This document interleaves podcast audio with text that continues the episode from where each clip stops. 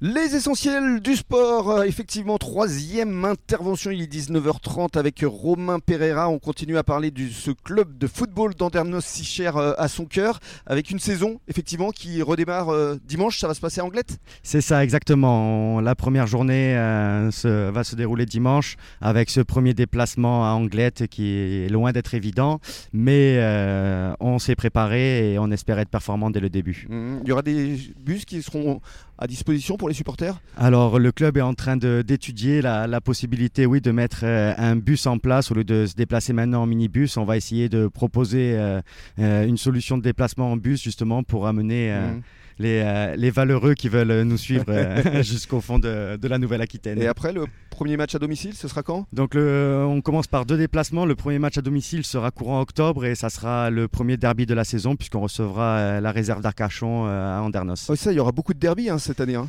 Alors oui, c'est une poule avec cinq équipes du bassin, donc forcément, il y aura pas mal de derby à suivre ça, bien, tout au long de la hein. saison. C'est toujours excitant, donc c'est des matchs à enjeu, des matchs un peu à tension, des matchs qui ramènent du monde un petit peu au donc, euh, et puis les déplacements sont beaucoup moins loin. Donc forcément, quand on fait euh, du foot et de la compétition, on aime ce genre de match euh, mm. et, on est toujours excité à l'idée de les jouer. Et puis c'est plus facile pour les supporters de venir vous voir quand c'est un peu moins loin. Hein, Exactement. En général, ils se déplacent un peu plus nombreux quand il y a une affiche comme ça. question à propos de votre équipe. Quelles sont ses forces et ses faiblesses? Alors, euh, ben, notre force principale reste l'identité qu'on veut emmener. On est une équipe, euh, on se dit euh, vraiment de copains, donc c'est vraiment un club familial. On essaye d'avoir un gros lien entre notre école de foot et nos seniors. Donc, la 80% de nos seniors sont investis dans l'organigramme de l'école de foot. tous les seniors, que ce soit senior A, senior B, à Andernos, on parle vraiment de seniors.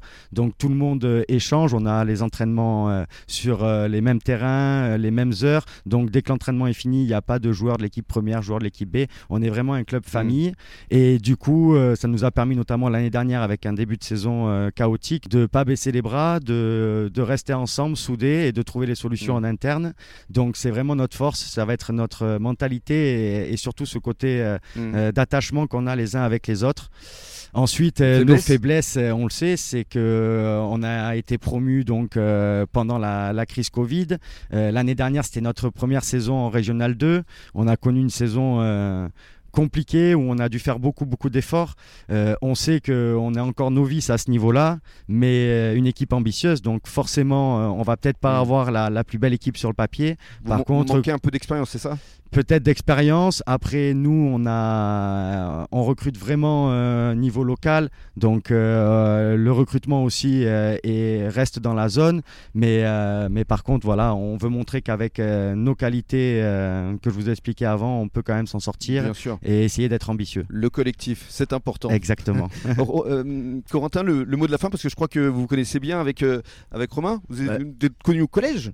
Bah, Petit clin d'œil, oui, tout à fait, au collège. Et, et Romain on, se connaît de, très longue date, mm. euh, des, souvenirs d'enfance, comme la plupart d'ailleurs des joueurs de, l'effectif, puisque même si je suis handballeur, j'ai eu comme tout le monde un passage au foot euh, très jeune, euh, et, surtout on a gardé un petit peu bah, d'excellents rapports, d'excellents liens entre le hand et le football. Il y a eu à un moment donné aussi des destins, destins communs avec des accessions et, des moments de célébration, Ensemble, de, belles troisième mi-temps, et le, le samedi soir. Au rugby, hein. ça existe au foot et au hand. Non, au foot et au hand, on a montré qu'on pouvait jouer sur ce plan-là aussi. On peut le faire. Euh, et, en plus, sur ce, mais, sur ce plan-là, on a souvent le samedi soir des, joueurs qui viennent voir les matchs de hand et le dimanche, euh, les handballeurs qui rendent l'appareil au foot à Andernos. Donc ça, c'est assez sympa. Exactement, les liens entre les sports euh, sont importants pour nous. Et avec le hand, on a organisé pas mal de journées hand-foot où le matin, les footballeurs allaient à la salle de hand et défiaient l'équipe de hand d'Andernos mhm. à leur propre jeu. C'est bien ça. Le midi, petit casse-croûte et l'après-midi, on faisait l'inverse au stade de foot. on faisait qui gagnait Eh bien, la logique a tout le temps été respectée. Au hand, on n'a jamais réussi à l'emporter, mais au foot, ils n'ont pas réussi à l'emporter non plus. Match nul au casse-croûte. Match nul au casse-croûte. À l'apéro, on ne dira pas qui a gagné. Match nul aussi. merci Corentin, merci Romain. Merci à vous, en tout cas, c'est très Avec plaisir. Et passez un bon début de soirée à l'écoute de la radio des essentiels du bassin.